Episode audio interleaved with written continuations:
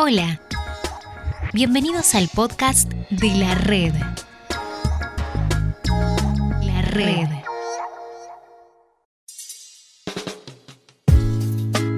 Usted y yo pues no nos conocíamos, mi nombre es Gaby Gama, yo voy a estar con usted el día de hoy pues haciéndole algunas preguntas eh, y pues aquí compartiendo un poco del tema, ¿verdad? Gracias eh, pues otra vez por poder enriquecernos eh, con su conocimiento. Entonces, eh, pues le dejo el tiempo para que se presente con todos los que nos ven y conmigo también.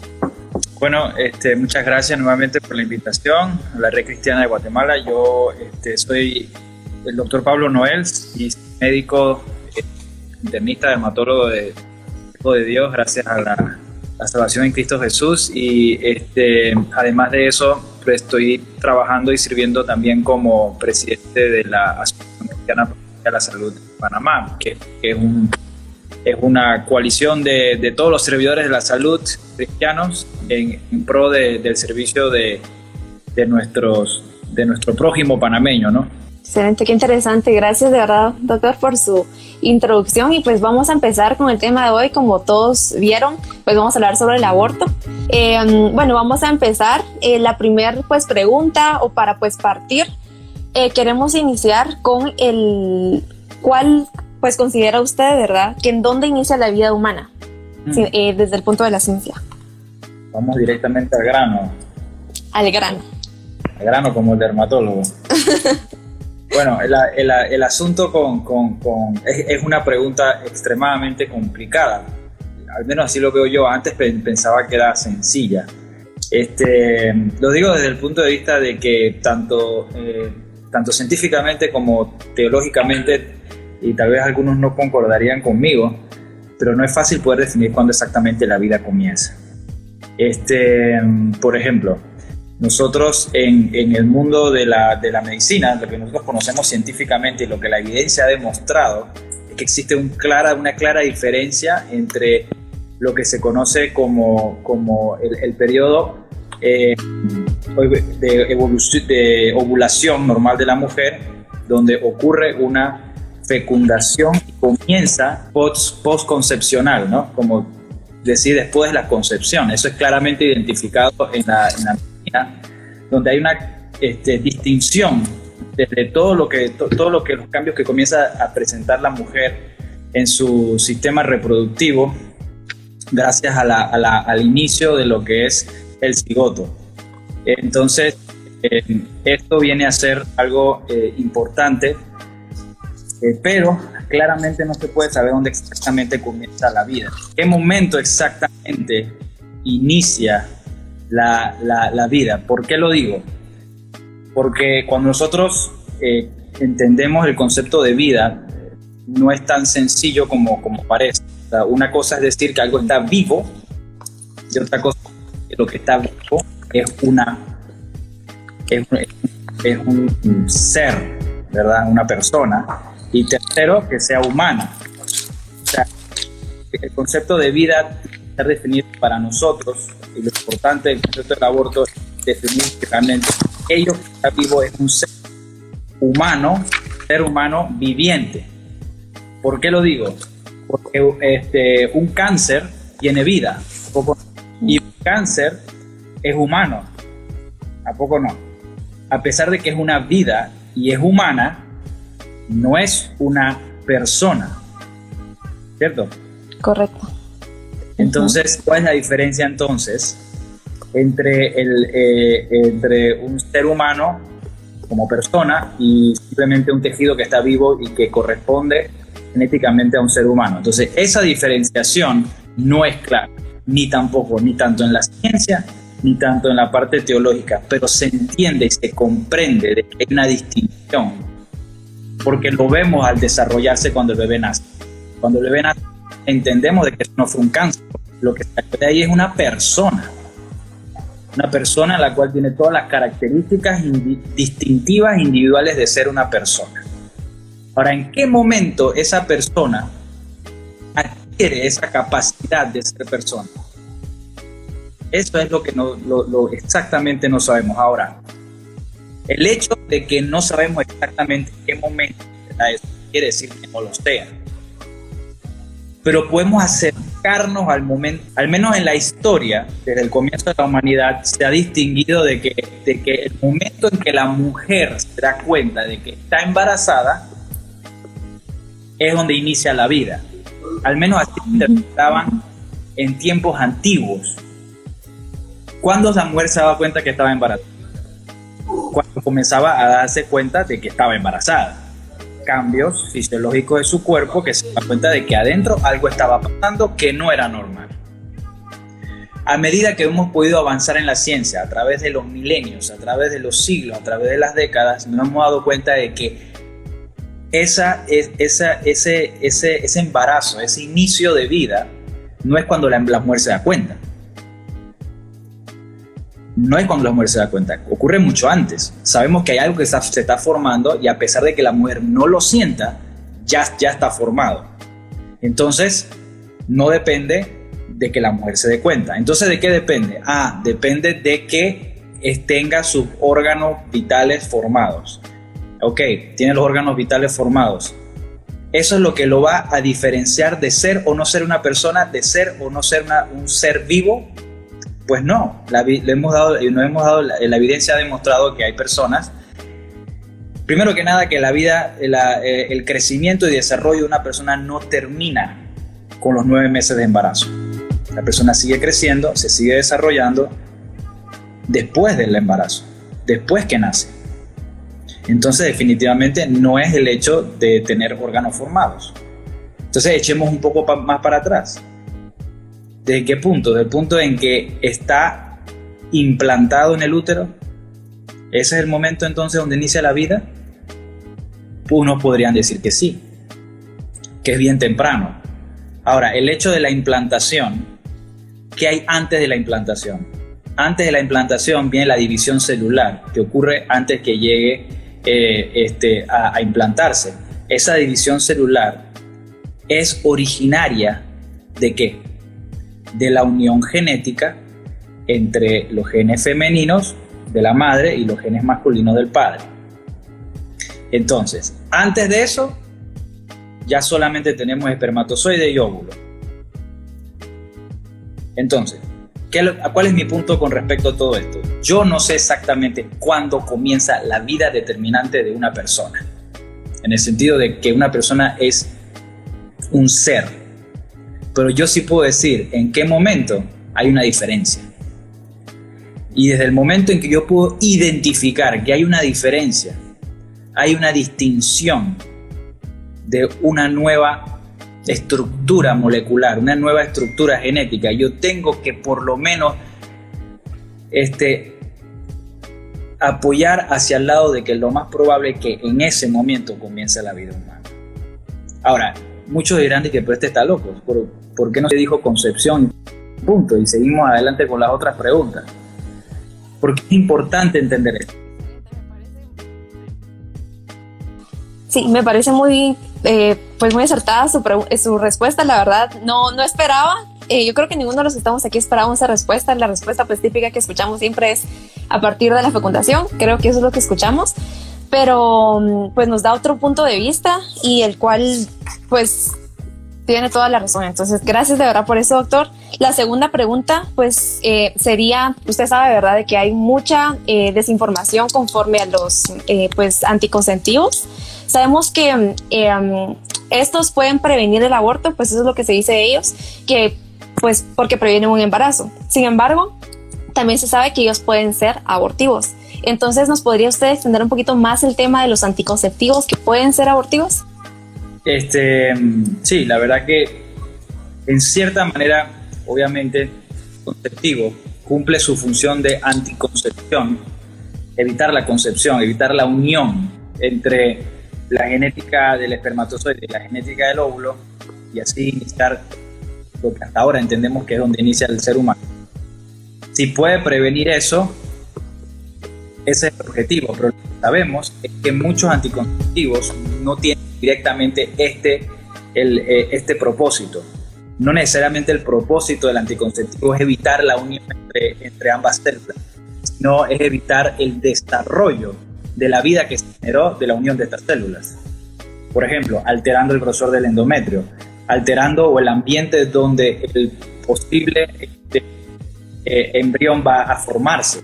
Todo eso va a, evitar el, embarazo como tal.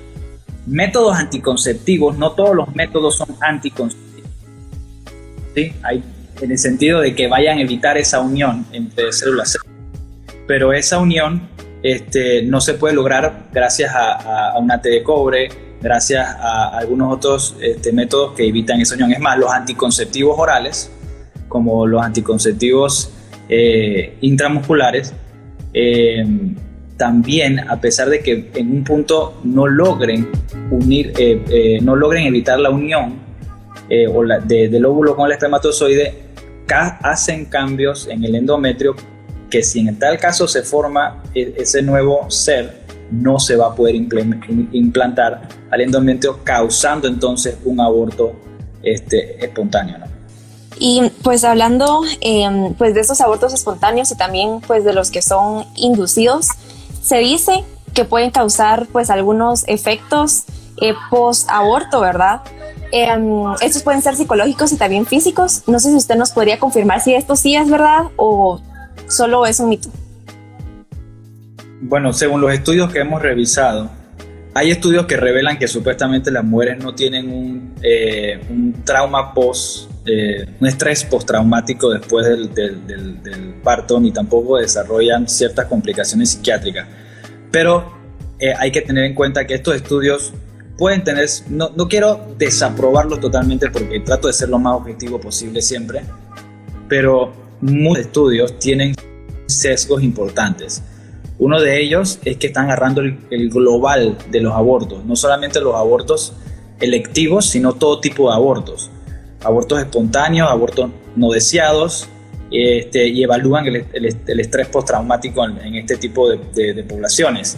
Y otra cosa, solamente están viendo, buscando complicaciones psiquiátricas severas, como depresión mayor, como, como estrés postraumático severo, y la gran mayoría, que esto sí se ha comprobado en los estudios, es que la gran mayoría de las mujeres, después de un aborto electivo, electivo, van a tener una sensación temporal y corta de satisfacción y liberación, pero una, una sensación de culpa y de tristeza que se puede valorar aproximadamente a las dos semanas después del aborto y todavía dos a cinco años después del aborto todavía siguen sintiendo estos sentimientos de culpa y dolor.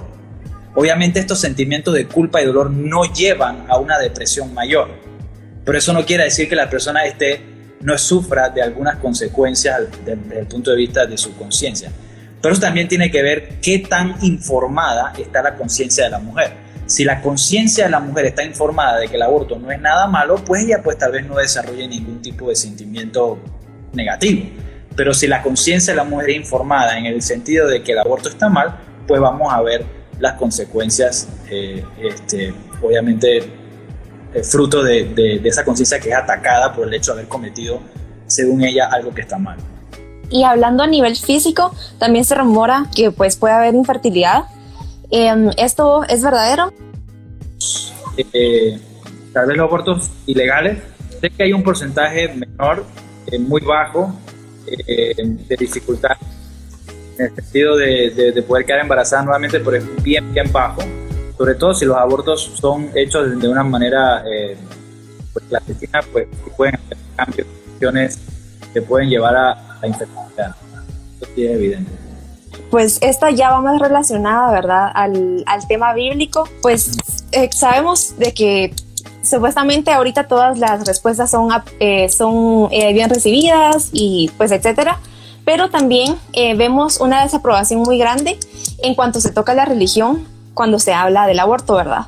Entonces, ¿usted considera que se deba excluir totalmente la iglesia y los pensamientos religiosos cuando se debate acerca del aborto? Del aborto? No, no creo que no, porque es, es, es una, una, autoridad moral. O sea, yo, yo, yo invito a que la gente traiga su autoridad moral. Yo no, yo no excluyo otras formas de pensar. No es, por ejemplo, en un, en un ámbito libre y democrático, como los países estamos, perfectamente, tenemos una mesa abierta para que todo el mundo pueda traer sus opiniones. Este, la idea es poder dialogar entre todos y que la mejor idea sea la establecida, que traiga mejor beneficio y tenga un mejor razonamiento para defender los derechos básicos de la sociedad. Ahora, si usted cree que su forma autoridad, su autoridad moral es el gobierno, pues defiéndala. Si usted piensa que su autoridad moral es simplemente eh, un concepto evolutivo y que todos estamos destinados a la nada y no tenemos ningún propósito en este mundo, muy bien, tráigalo a la mesa y vamos a ver si eso funciona para el resto de las generaciones. Pero nosotros vamos a traer nuestra perspectiva, que es la perspectiva de que existe un Dios, un Dios eterno con un propósito para cada uno de los hombres y que ha dado a cada uno de nosotros dignidad desde el inicio de nuestras vidas hasta el último día de nuestras vidas.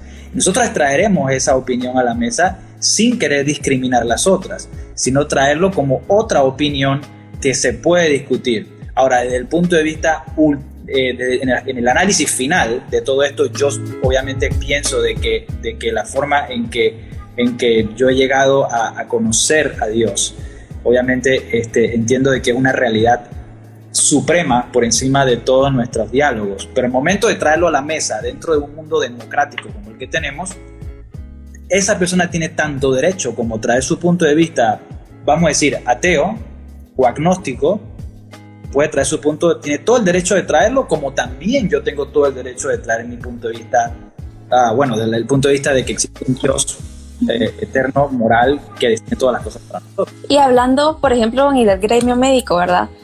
Que si ustedes tuvieran un debate o algo así, ¿usted incluiría eh, sus pensamientos religiosos, por decirlo de alguna forma? Pues sí, claro, es, que es el mismo punto, o sea, lo que yo creo sobre el sobre los principios básicos del funcionamiento de nuestro universo están bajo una perspectiva teísta. Si una persona quiere defender las preguntas más básicas de la realidad de nuestro universo bajo un punto de vista ateísta, tiene todo el derecho de hacerlo. Definitivamente la ciencia no va a demostrarnos a nosotros el origen de todas las cosas uno puede postular, pero definitivamente el método científico no nos va a servir para eso. Entonces todos nosotros tenemos, todos tenemos una cosmovisión de cómo vemos al mundo y cómo interpretamos las realidades universales y cómo determinamos las, las, las leyes que dominan a los seres humanos, no las leyes de los países, sino las leyes naturales. Las leyes que son, como dijo Descartes, evidentes por sí mismas. Entonces, esas leyes y esas verdades que son evidentes por sí mismas tienen que estar sostenidas bajo una cosmovisión. ¿Cómo tú crees que el mundo vino a ser como es? ¿Y cómo tú crees que pensamos la forma que pensamos? Bueno, yo pienso que vino a raíz de esto, esto y esto y esto. Si tu respuesta es lógica y razonable, tienes todo el derecho de poder presentarla, no importa si eres la persona que barre el hospital o eres la persona que es jefe del hospital todos tenemos el derecho de poder tener una cosmovisión. Ahora, el hecho de que la cosmovisión sea válida o no, hay que ponerla en debate y tenemos la capacidad de poder debatir a ver cuál tiene en sí un fundamento lógico y real. Ahorita para la siguiente pregunta voy a poner pues un ejemplo antes para entender un poquito más la profundidad de la pregunta. Eh, pues conocemos, ¿verdad?, de que los divorcios pues en realidad no son aprobados por Dios. y claramente en la Biblia podemos verlo. Eh, sin embargo, cuando vemos pues abogados eh, cristianos, en realidad nunca se debate sobre em, pues que ellos eh, pues generen un divorcio, ¿verdad? Ahora, desde el punto de vista de lo que estamos hablando ahorita, creo que la legalización de, em, del aborto, pues al final se va a cometer, ¿verdad? Eh, sabemos también de que estamos en tiempos finales y entonces esto es algo que tarde o temprano puede suceder.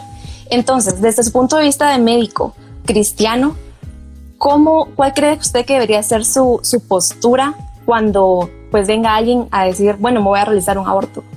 O sea, no, entiendo muy bien la pregunta. Que cuando alguien me venga a, venga a preguntarme si, si, se puede hacer un aborto. Sí, correcto, correcto, pero tomando en cuenta pues esto eh, previamente, ¿verdad? De que hace pues muchísimos años se tomaba en cuenta como que pues el divorcio como algo que no se podía hacer, ¿verdad? como lo es ahorita el, el, aborto, ¿usted cree que en un futuro pues esto se pueda descartar totalmente y que pues los médicos cristianos dejen eh, pues de pensar esto y puedan venir a realizar un aborto libremente también hablando desde el punto legal, ¿cómo cree usted que podría ser esto para los médicos cristianos? Creo que sí puede ocurrir. Puede ocurrir que muchos médicos cristianos realicen abortos. Eso puede ocurrir si esa persona no tiene una correcta convicción de la palabra de Dios. Si cree que la palabra de Dios es algo anticuado y que tiene que evolucionar y que se puede autointerpretar, pues obviamente lo va a terminar haciendo, porque no ha entendido la diferencia de lo que significa moralidad versus ética. Entonces la ética de Dios es la ética de Jesucristo, cuando él dijo que cielo y tierra pasará, pero mi palabra no pasará. Y no puedes cambiar ni una tilde ni una coma de lo que yo he dicho y se va a cumplir. O sea, hay una permanencia, una perpetuidad de la palabra de Dios, queramos o no queramos. Realmente nosotros no somos los jueces de esto.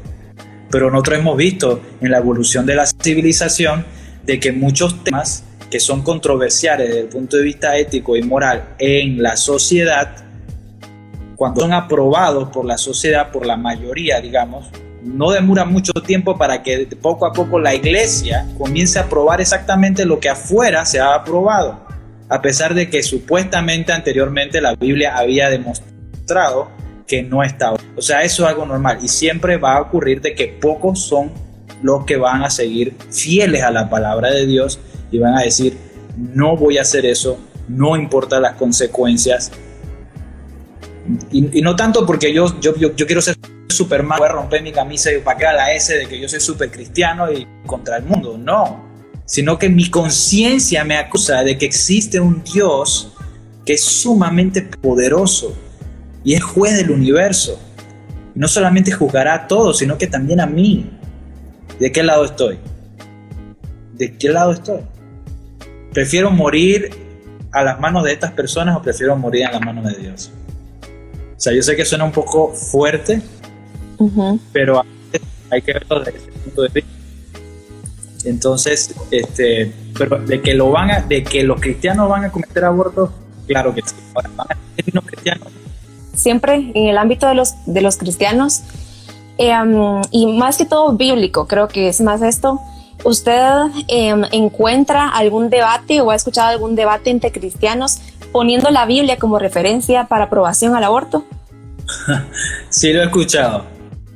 Sí he escuchado que hay personas, hay, no sé si son cristianos, pero sí he escuchado, bueno, sí he, leído un médico cristiano que se declara cristiano libremente, protestante en Estados Unidos, de que él escribió un libro este, diciendo de que la Biblia aprueba el aborto.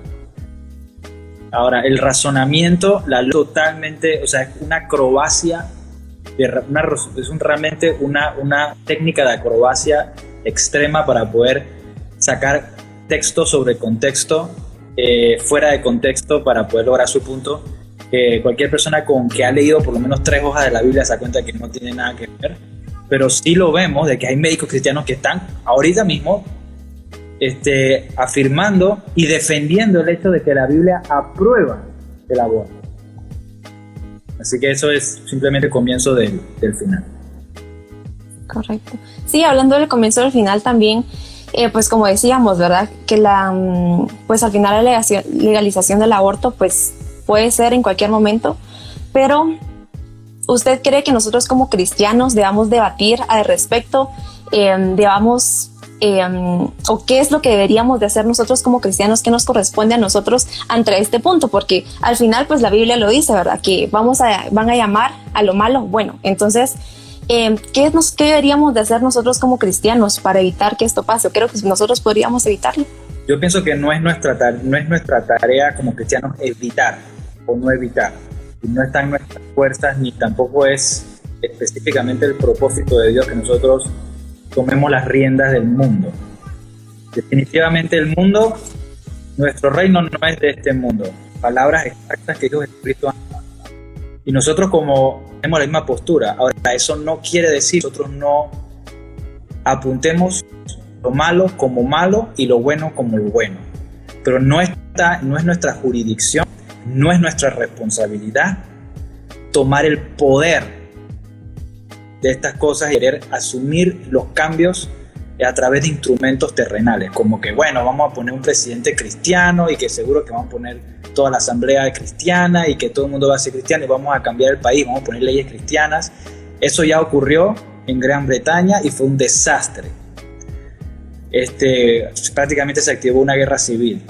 No podemos cambiar el mundo a través del mundo. La única forma de que nosotros los cristianos podamos cambiar y la forma en que Dios quiere que hagamos las cosas es a través de la gran comisión, es a través de la iglesia y es a través del Evangelio del Señor Jesucristo, predicando a los, a los pecadores la salvación en Cristo Jesús, de que en Cristo Jesús hay redención, hay perdón de pecados y que hay un nuevo mundo este, en el futuro para todos nosotros. No estamos destinados a cambiar este mundo estamos destinados a vivir en este mundo, sufrir en este mundo como cristianos y exaltar la palabra de Dios dentro de un mundo vil y pecador.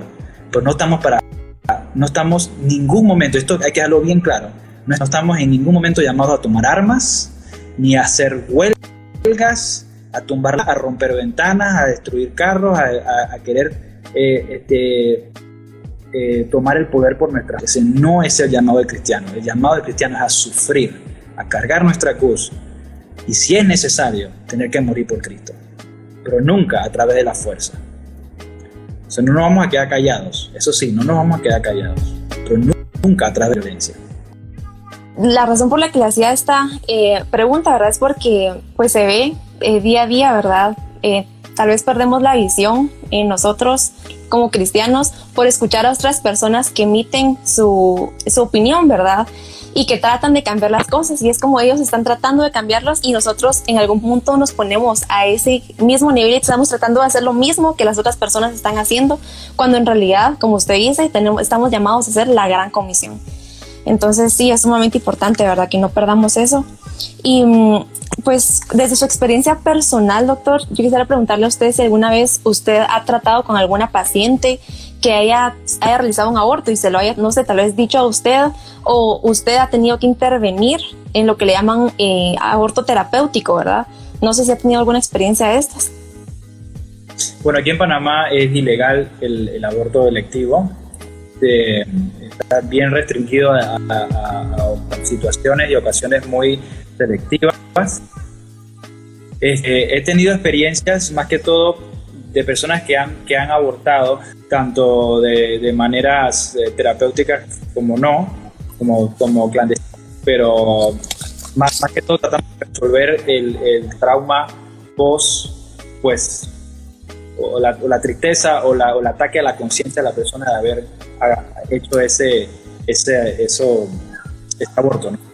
Entonces, pero nunca, nunca he estado, digamos, presente o, en esas situaciones, ¿no? solamente tratando de lidiar el dolor después de, de, eso, sobre todo en personas creyentes.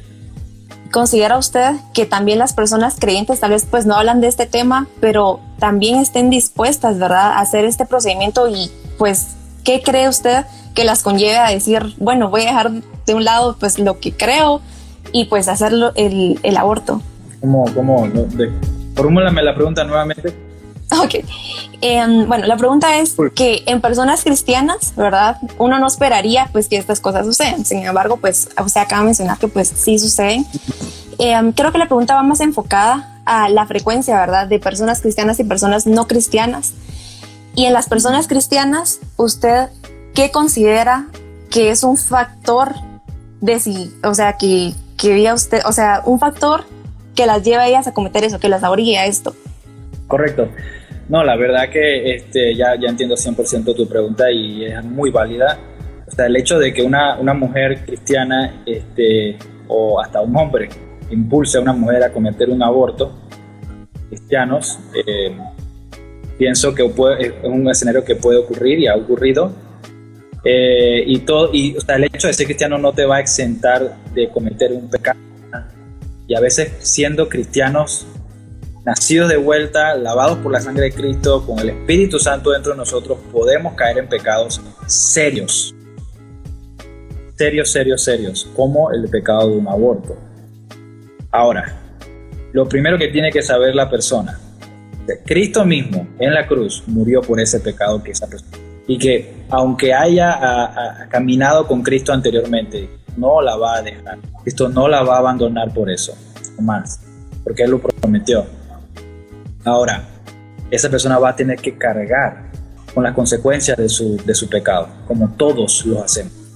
Todos estamos bajo el mismo grupo. Entonces, ahí es donde entra la iglesia. La iglesia no solamente muestra gracia en explicarle a la persona la salvación y explicarle que Dios perdona sus pecados, que eso es muy, muy importante. Pero la iglesia también entra como un brazo fuerte para sostener a la persona para que pueda lidiar con las consecuencias de su, de su, de su aborto.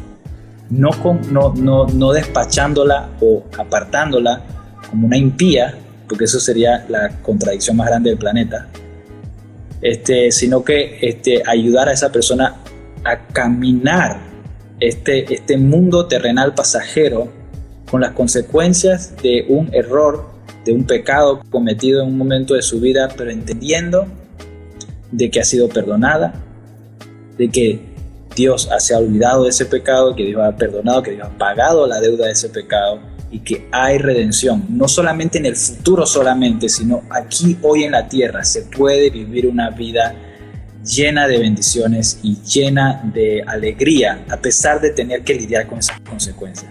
Pero para eso está la iglesia, para eso estamos nosotros, para hacer ese apoyo. Eh, hablando del tema del aborto, también se toca mucho lo que es la educación sexual, ¿verdad? Eh, ¿Usted cree que mm, las iglesias deberían implementar la educación sexual en sus eh, temas devocionales? bueno, yo lo que creo es que las o sea, e, eso de la educación sexual, porque es una pregunta muy, muy, muy, muy específica, déjame poder elaborar un poquito. O sea, la, educación sexual ha sido una de las estrategias de diferentes organizaciones, llámense internacionales, gobiernos, etcétera, para poder resolver el problema de los embarazos no deseados. Que si supuestamente yo educo a la persona de cómo no quedar embarazada, no va a haber embarazos no deseados y problema resuelto. Bueno, eso no es definitivamente la solución porque ya se ha instaurado por 30 años y, hoy en día están estos embarazos no deseados en aumento.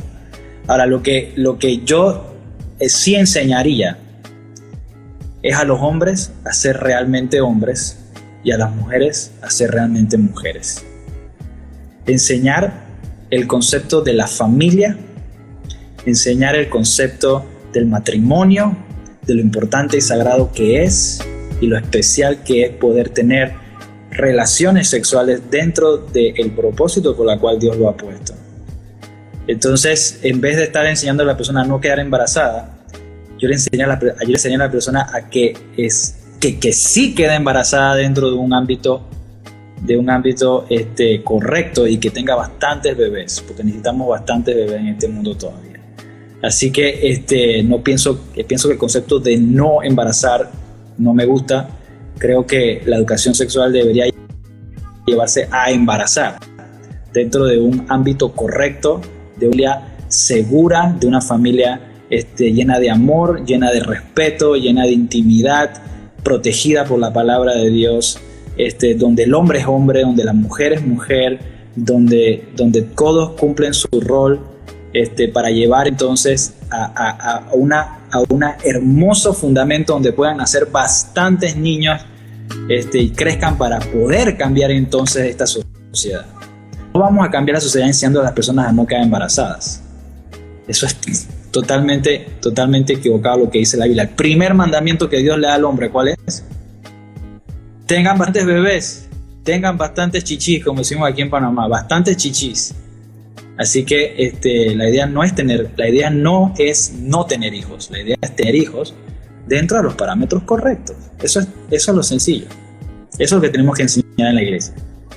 Y mm, bueno, pues para cerrar, hicieron eh, una pregunta, ¿verdad? hicimos pues algunas encuestas y en una de ellas eh, nos preguntaban que si usted cree que, pues esta, yo lo estoy diciendo pues como la escribieron, eh, si usted cree que es correcto que se obligue a una niña a, eh, a, pues dar a luz a un bebé cuando fue a causa de una violación.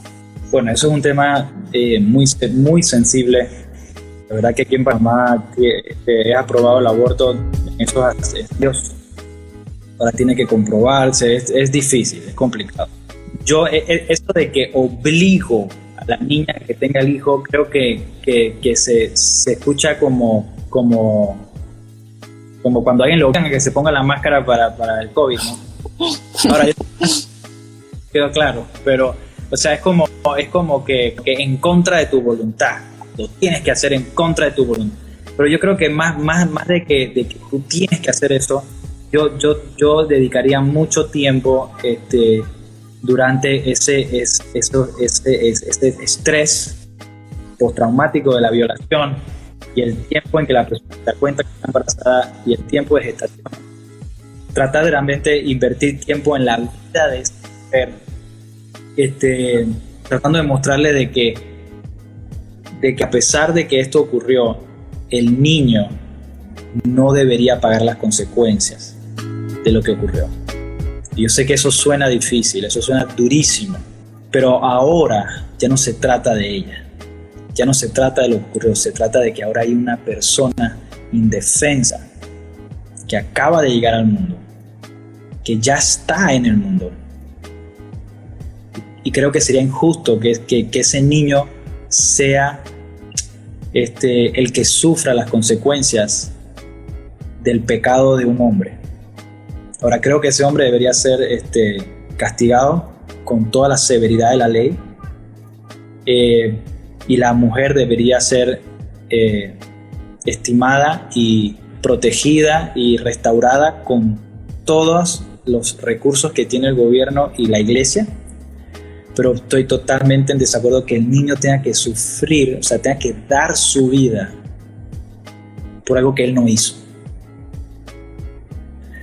Pueden haber opciones, puede haber eh, eh, adopción, puede haber este, múltiples opciones para que ese niño no sufra el estrés de la mamá y el, trauma de la mamá en el futuro. Pero no creo, o sea, creo que el, el análisis final, que el niño tenga que, dar el sacrificio máximo de su propia vida por pagando el pecado de alguien, me parece que no es justo. Definitivamente no lo es y creo que es un tema muy em, pues extenso, por decirlo de alguna forma, ya que no es fácil, como usted lo decía. Em, obviamente no, lo que se busca aquí pues no es no es ver qué vida es más valiosa, ¿verdad? Que creo que eso es lo que se pone en algunos puntos, ¿verdad? Que porque se salva la vida de un niño, entonces la vida de la persona que fue abusada pues no, no vale lo mismo. Em, entonces, eh, pues creo que ese no es el punto y pues su respuesta fue bastante certera, ¿verdad? En, en poco tiempo lo pudo pues eh, explicar bastante bien, de verdad, gracias doctor por todas sus aportaciones. No sé si usted tiene algo más antes de concluir que quisiera aportar. Okay. Quisiera decir muy importante para mí, lo trato de decir siempre cuando hablo del aborto. Miren, todo esto al final se resume en que las personas quedan embarazadas no queriendo quedar embarazadas. El, el problema del aborto es concerniente a los abortos electivos. La gente que lastimosamente por, por la forma en que hizo las cosas quedó embarazada y no quiere ese bebé. ¿Por qué no lo quiere? porque, se, porque llegó un momento en la vida donde, donde no tiene el recurso, donde va a, traer todos sus sueños y, sus deseos al piso y ahora se acabó su vida porque tiene que cargar con este niño. Se trata de qué tanto uno quiere a ese bebé. Es increíble, pero todas las personas que yo conozco que, quieren tener un bebé y, y, son familias, digamos, que, tienen, que están buscando un bebé y tienen un bebé, nunca le dicen al bebé, le dicen, ah, yo tengo un feto dentro de mí, yo tengo un, un, un, este, eh, ¿cómo se llama? Un cigoto, ¿no? Que yo tengo un, este, ¿cómo que se llama este? El, embrión. Yo tengo un embrión, tengo un, em, todavía, todavía es un embrión, todavía es un feto. Nadie dice eso. Tú me dices, yo tengo mi bebé. O le dicen por el nombre. Yo, tengo un bebé que nació hace poco, seis meses, y cuando estaba en la, en la, en la, en la en, el útero de mi esposa, yo decía, yo le decía, eh, ahí está Lucas. Porque entendemos eso. Pero cuando no lo queremos, entonces decimos que es un feto, que es un embrión, que todavía no tiene vida. ¿Por qué? Porque va a dañar mi vida. Ahora, la pregunta que yo quiero dejar aquí, ¿quiénes de los que están escuchando el podcast esta noche, que se hagan la pregunta sinceramente, ¿quién de ustedes no quisiera ser con dignidad? ¿Quién de los que están escuchando este podcast quieren que los traten con dignidad? Quieren que los estimen, que los valoren como un ser humano, como una persona, que los traten con respeto, que los traten como con dignidad por ser un ser humano, que lo traten con dignidad por ser guatemalteco, por ser panameño, por ser tico, por ser quien sea, que lo traten con dignidad por ser un hijo de un padre por ser un hijo de una madre, por ser un hermano, por ser una hermana. ¿Quién aquí en este podcast no quiere que las personas lo traten con respeto? ¿Y por qué hago esto? Porque los que están en esos úteros también quieren ser tratados con dignidad, también quieren ser considerados, tener en importancia en valor y ser tratados con respeto. Háganse esa pregunta. ¿A usted le gustaría que arrebataran de usted el derecho más importante que usted tiene, que es el derecho a la vida, simplemente porque está poniendo en riesgo los, las ambiciones o deseos de la otra persona. Imagínense en qué mundo estamos ahora, que estamos puestos a acabar con la vida de alguien, simplemente por... Tengan en cuenta eso, en qué sociedad estamos viviendo. Aquí ninguno de los que están aquí quisiera que yo simplemente acabara con su vida porque me estorba. Así que solamente les dejo con esa pregunta. Perfecto, suficiente que pensar, doctor. Gracias en serio por su tiempo, por sus palabras. Creo que todo lo que dijo, pues, es, fue demasiada edificación, pues, para nosotros. Gracias y mm, pues espero que tenga una feliz noche y esperamos que pueda estar aquí con nosotros en la red muy, muy pronto. Muchas gracias a todos. Dios les bendiga. Este, y bueno, un abrazo para allá a todos mis amigos en Guatemala Espero poder este, ir pronto por allá, por estar con ustedes nuevamente. Si quieres recibir a Jesucristo como tu Señor y Salvador, te invitamos a hacer la siguiente oración juntos. Señor Jesús, sé que soy un pecador. Ahora mismo me arrepiento de mis pecados y abro la puerta de mi corazón para que tú, Jesucristo, entres en él y en mi vida. Yo confieso con mi boca y con mi corazón que creo que viniste al mundo y moriste por mí en la cruz, y deseo tenerte como Señor y Salvador personal. Te pido que escribas mi nombre en el libro de la vida y me enseñes la palabra de Dios y hagas de mí una nueva criatura conforme a tu voluntad. Gracias por salvarme. Amén.